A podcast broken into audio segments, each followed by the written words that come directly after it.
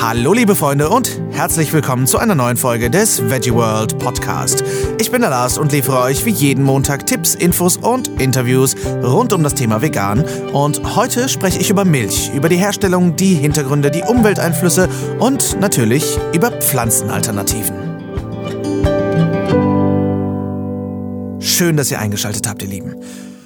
Puh, ich bin ganz schön durch. Ich bin mal wieder sehr spät dran mit der Auslieferung dieses Podcasts, denn dieses Jahr ist wirklich eine volle Nummer. Es ist viel zu tun und ähm, ich muss ganz ehrlich sagen, diese Infofolgen, die wir euch da versprochen haben, die sind ein ganzer Haufen Arbeit.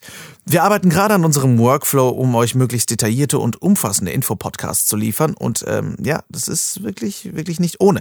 Ähm, denn auch hier an diesem Thema heute, so sehr wir uns auch bemüht haben, das so detailliert und in die Tiefe gehen zu machen, wir können immer nur die Oberfläche ankratzen. Also wenn wir irgendetwas vielleicht nicht ganz so bedacht haben oder nicht so beleuchtet haben, wie ihr das euch vielleicht gewünscht habt, seht es mir bitte nach. Ähm, ich habe den ganzen Tag recherchiert und ähm, es gibt einfach zu jedem dieser Themen so viele Aspekte, so viele Facetten, dass ich äh, immer mein Bestes gebe, das komplett zu beleuchten, aber auch natürlich irgendwo da begrenzte Ressourcen habe.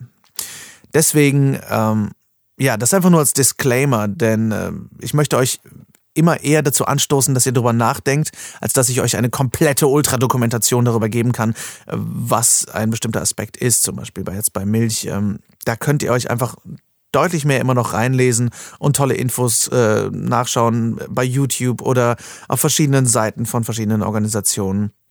Ähm, ja, deswegen wollte ich das einfach nur noch mal äh, ja, ansprechen, weil wir auch die Rückmeldung bekommen haben, zum Beispiel, warum ich mich nicht ein bisschen mehr mit Tierethik befasse oder so. Äh, ich versuche alles so umfangreich zu machen, wie es geht.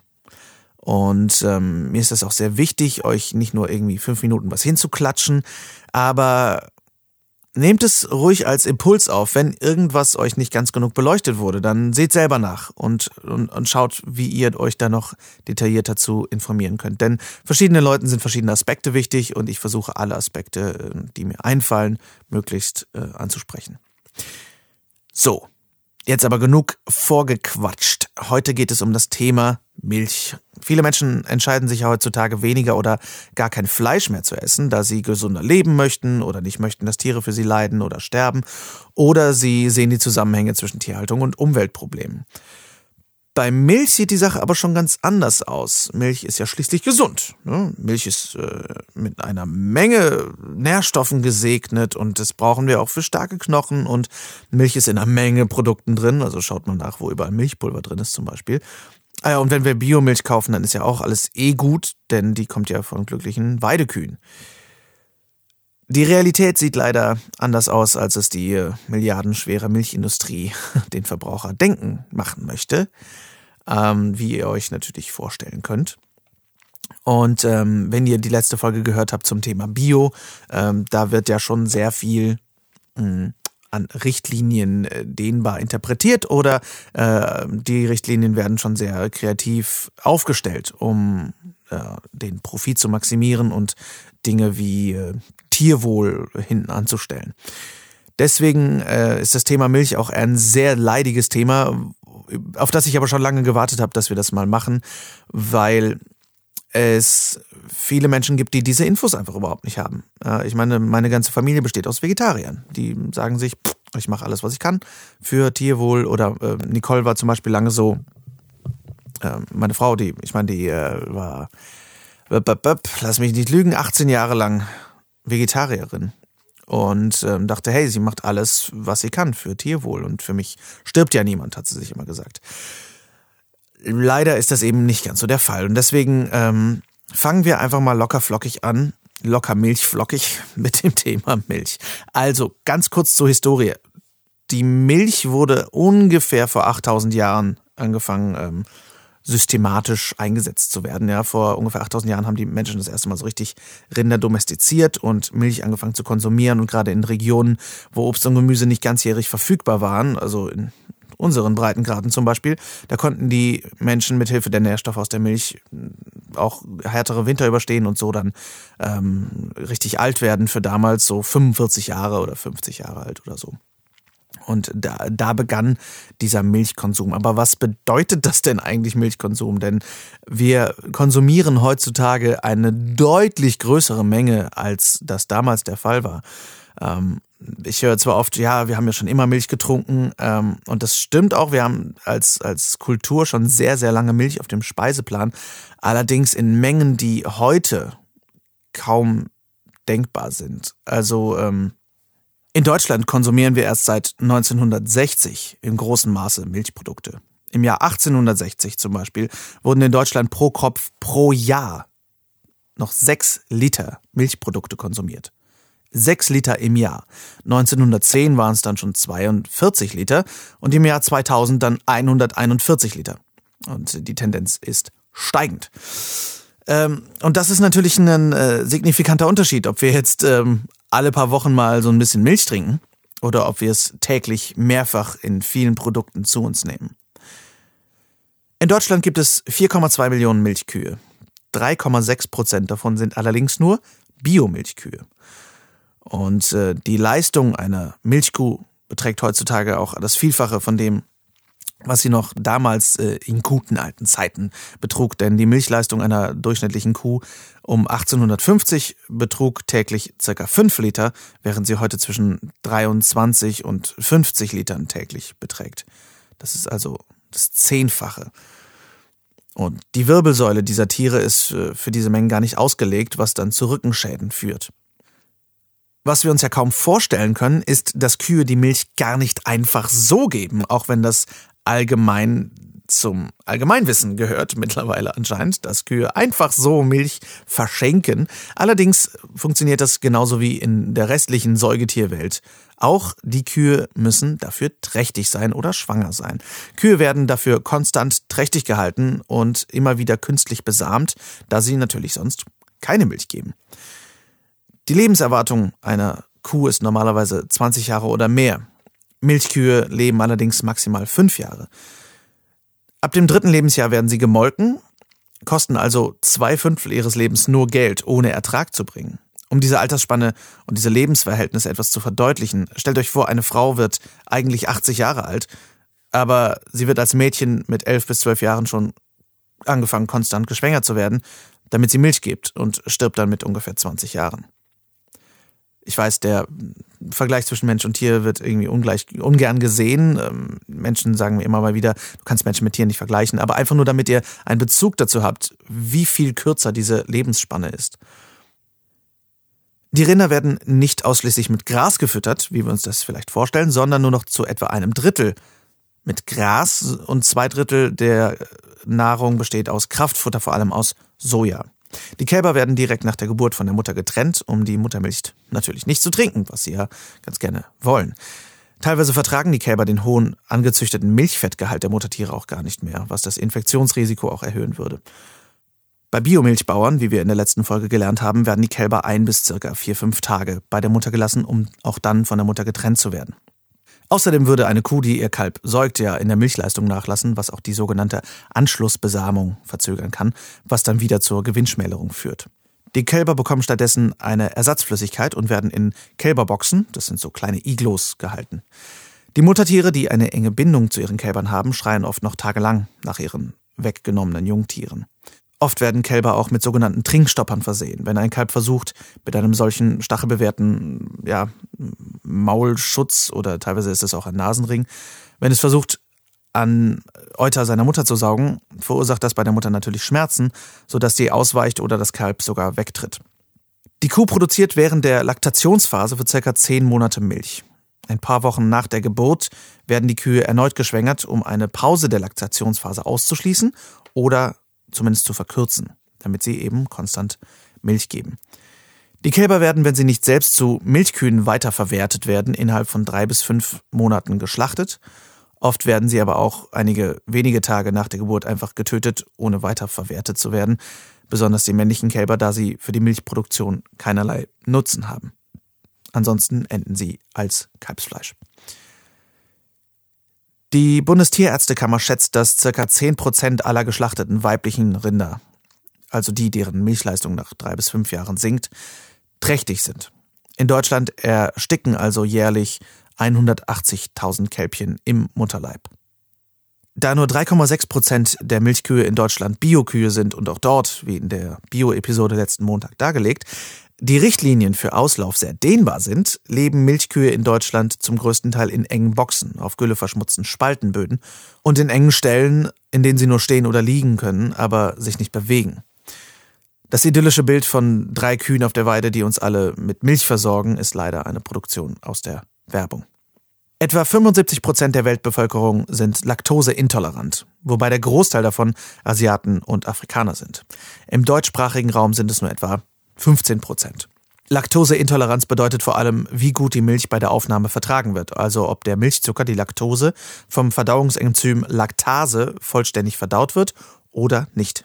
Verdauungsenzym ist übrigens abends ein echt schweres Wort auszusprechen. Aufgrund des hohen Anteils an Cholesterin, Wachstumshormonen und gesättigten Fettsäuren, bei Vollfettkäse zum Beispiel bis zu 70 Prozent, werden Milchprodukte im Zusammenhang mit zahlreichen Krankheiten gebracht, wie zum Beispiel verschiedene Krebsarten wie Brustkrebs, Prostatakrebs oder Eierstockkrebs, sowie zum Beispiel Akne, Multiple Sklerose oder Osteoporose. Genau, Osteoporose. Länder, die den höchsten Milchverbrauch haben, haben auch die höchste Anzahl an Knochenbrüchen. Eine Studie des National Institutes of Health der University of California, die im American Journal of Clinical Nutrition veröffentlicht wurde, kam zum Ergebnis, dass Frauen, die das meiste Eiweiß aus tierischen Nahrungsmitteln aufnehmen, eine dreifach höhere Knochenschwundrate und eine 3,7-fach höhere Hüftfrakturrate aufwiesen als Frauen, die das meiste Eiweiß aus pflanzlichen Quellen bezogen. Eine weitere Studie, die im American Journal of Clinical Nutrition veröffentlicht wurde, untersuchte alle Aspekte der Ernährung und der Gesundheit der Knochen und kam zum Ergebnis, dass ein hoher Konsum von Obst und Gemüse die Gesundheit der Knochen positiv beeinflusste und dass der Milchkonsum genau dies nicht tat. Solche Ergebnisse sind für Ernährungsforscher nicht unbedingt überraschend, denn laut Dr. Neil Bernard ist die Kalziumaufnahme von Gemüse genauso gut oder sogar besser als die von Milch. Die Kalziumaufnahme von Milch beträgt ungefähr 30 Prozent, während die entsprechenden Zahlen für Brokkoli, Rosenkohl, Senfgemüse, Rüben, Grünkohl und anderen Blattgemüse zwischen 40 und 64 Prozent liegt. Durch den Verzehr von kalziumhaltigem Mineralwasser kann der Großteil des Tagesbedarfs an Kalzium gedeckt werden. Es gibt zum Beispiel Wasser, das pro Liter 400 Milligramm Kalzium enthält. Ein erwachsener Mensch benötigt laut dem Dachreferenzwerten 1000 Milligramm Kalzium pro Tag. Zweieinhalb Liter des Wassers liefern also den Tagesbedarf. Und nicht nur den Tagesbedarf an Kalzium, sondern sie entsprechen zugleich auch der optimalen Flüssigkeitszufuhr. So, und jetzt wird's lecker. Das hat mich damals äh, ganz schön umgehauen. Durch den konstanten Melkvorgang bei Kühen entstehen Entzündungen, wodurch Blut und Eiter in die Milch gelangen. Laut Milchgüteverordnung dürfen in Milch der Güteklasse 1 bis zu 100.000 Keime pro Kubikzentimeter enthalten sein. Wenn mehr Keime enthalten sind, wird die Milch nicht etwa aussortiert, sondern bekommt einfach Güteklasse 2. Bei Eiter sind die Richtlinien bis zu 400.000 Eiterzellen pro Kubikzentimeter. Das sind also 40 Millionen Eiterzellen pro Liter, die erlaubt sind in Milch. Und wenn wir über Milch sprechen, dann müssen wir natürlich über eins sprechen. Über Käse. Oder wie Samson aus der wunderbaren 90er Jahre Zeichentrickserie Chip und Chap zu sagen pflegte, Käse! Ich liebe diese Serie. Viel zu lange nicht gesehen. Großartig.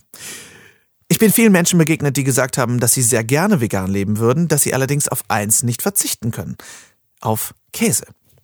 Jetzt klang ich fast wie Ranga Yogeshwar.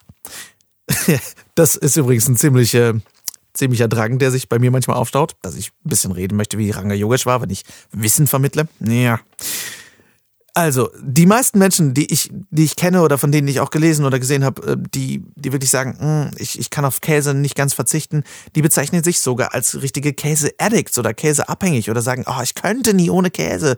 Oder oh, ich wirklich, also ich, ich würde, ich stimme dir mit allem zu und ich finde es auch ganz schlimm, was mit der Milchindustrie passiert, aber ich kann einfach nicht ohne Käse. Warum ist das so? Naja, die Antwort auf die Frage lautet in etwa Heroin. Was? Nein, natürlich ist Käse kein Heroin. Aber die Konzentration an Casein ist in Käse zehnmal so hoch wie in Milch. Wenn wir Casein verdauen, wird es in Casomorphin aufgespalten. Morphin klingt irgendwie vertraut, oder? Casomorphin dockt an denselben Rezeptoren im Hirn an wie Heroin. Laut Dr. Neil Barnard sind die stärksten Kasomorphine etwa ein Zehntel so stark wie pure Morphine und sind dazu da, um Kälbchen zu motivieren, regelmäßig zurück zur Kuh zu marschieren und sich ihre Portion Milch abzuholen. Mal im Vergleich, menschliche Muttermilch enthält 2,7 Gramm Casein pro Liter, Kuhmilch hingegen enthält 26 Gramm pro Liter. Das sind fast zehnmal so viel Casein wie in menschlicher Milch.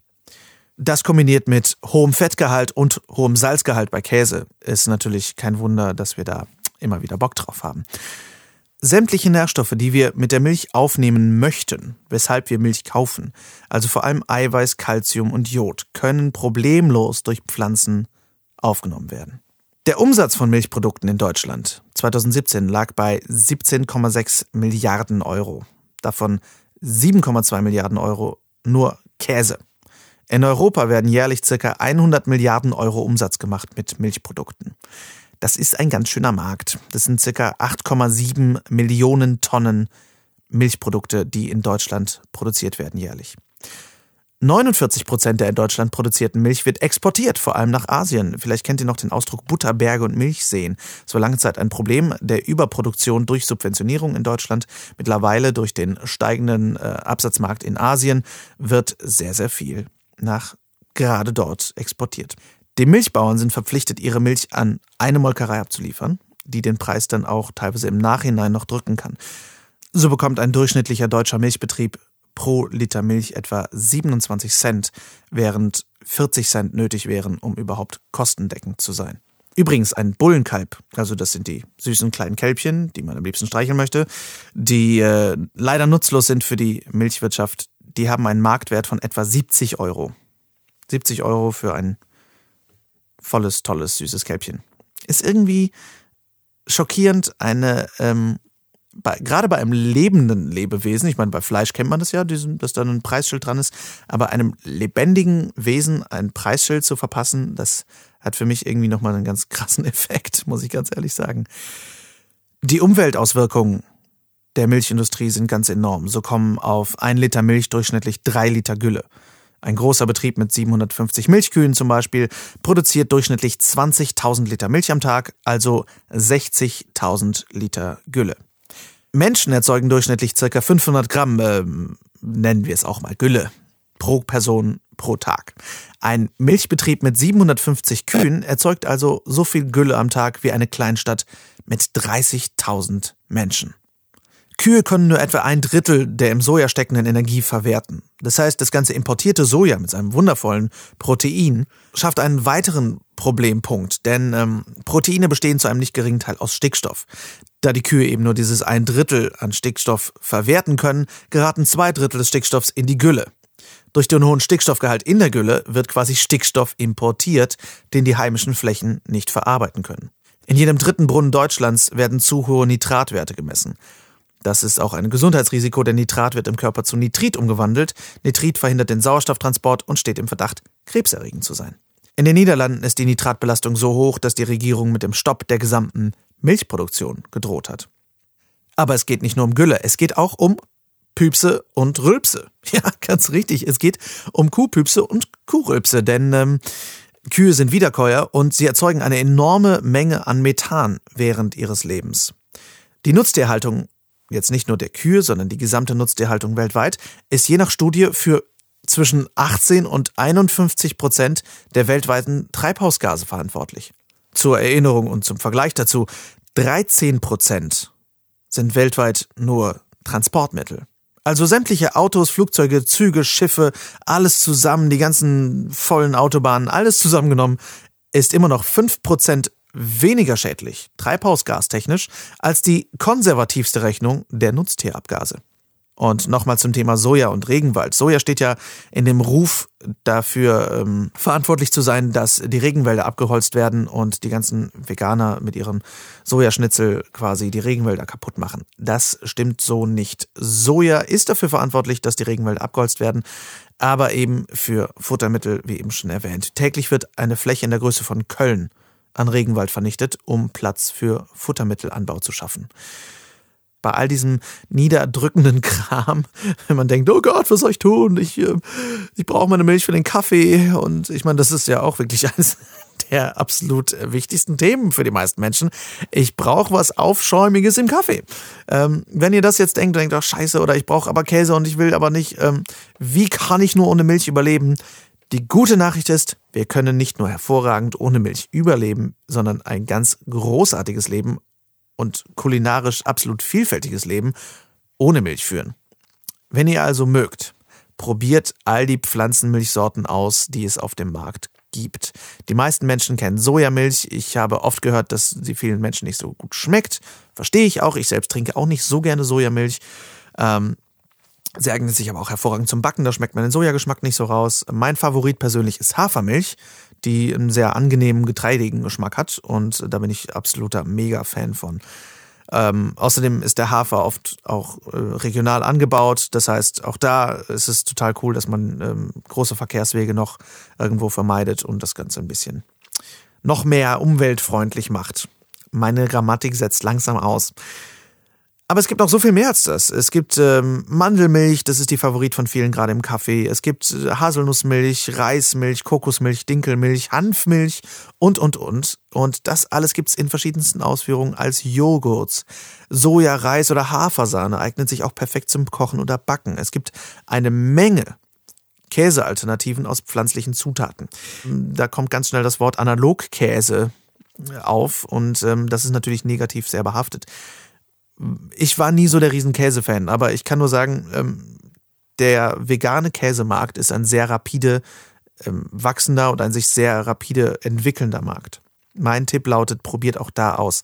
Es gibt Leute, die mögen diese Sorte nicht oder jene Sorte nicht, aber ähm, auch da würde ich sagen, es kostet euch nichts, außer hier mal ein paar Euro und das mal, was nicht schmeckt. Aber im Vergleich dazu hm, zieht ihr euch keine Kasomorphine rein und keine gesättigten Fettsäuren und, äh, und äh, riskiert keine Osteoporose. Das ist halt der Vorteil. Und schaut doch im Internet nach, was so der Renner ist. Da gibt es ganz viele Meinungen. Ähm, geht auf Messen wie Veggie World zum Beispiel und probiert euch da aus. Da gibt es immer ganz viel zu probieren. Und ähm, da hat man auch einfach dann ein geringes Risiko, wenn man da irgendwie ein bisschen zögerlich ist. Es gibt ganz tolle Käse, die auch nicht mit irgendwie vielen gefürchteten Zusatzstoffen kämpfen. Wo, ja, wo, ich muss ja sagen, ich finde, dass äh, wenn Hefeextrakt das ungesündeste an einem Käse ist, dann hat man irgendwie noch Glück. Und ähm, es gibt aber auch Käse aus Cashewkernen. Schaut euch also in den Kühltheken eurer Supermärkte und Bioläden um und lasst euch beraten. Es gibt tolle Seiten, die natürlich alle in den Shownotes sind, wo euch Tipps gegeben werden, wie ihr da starten könnt.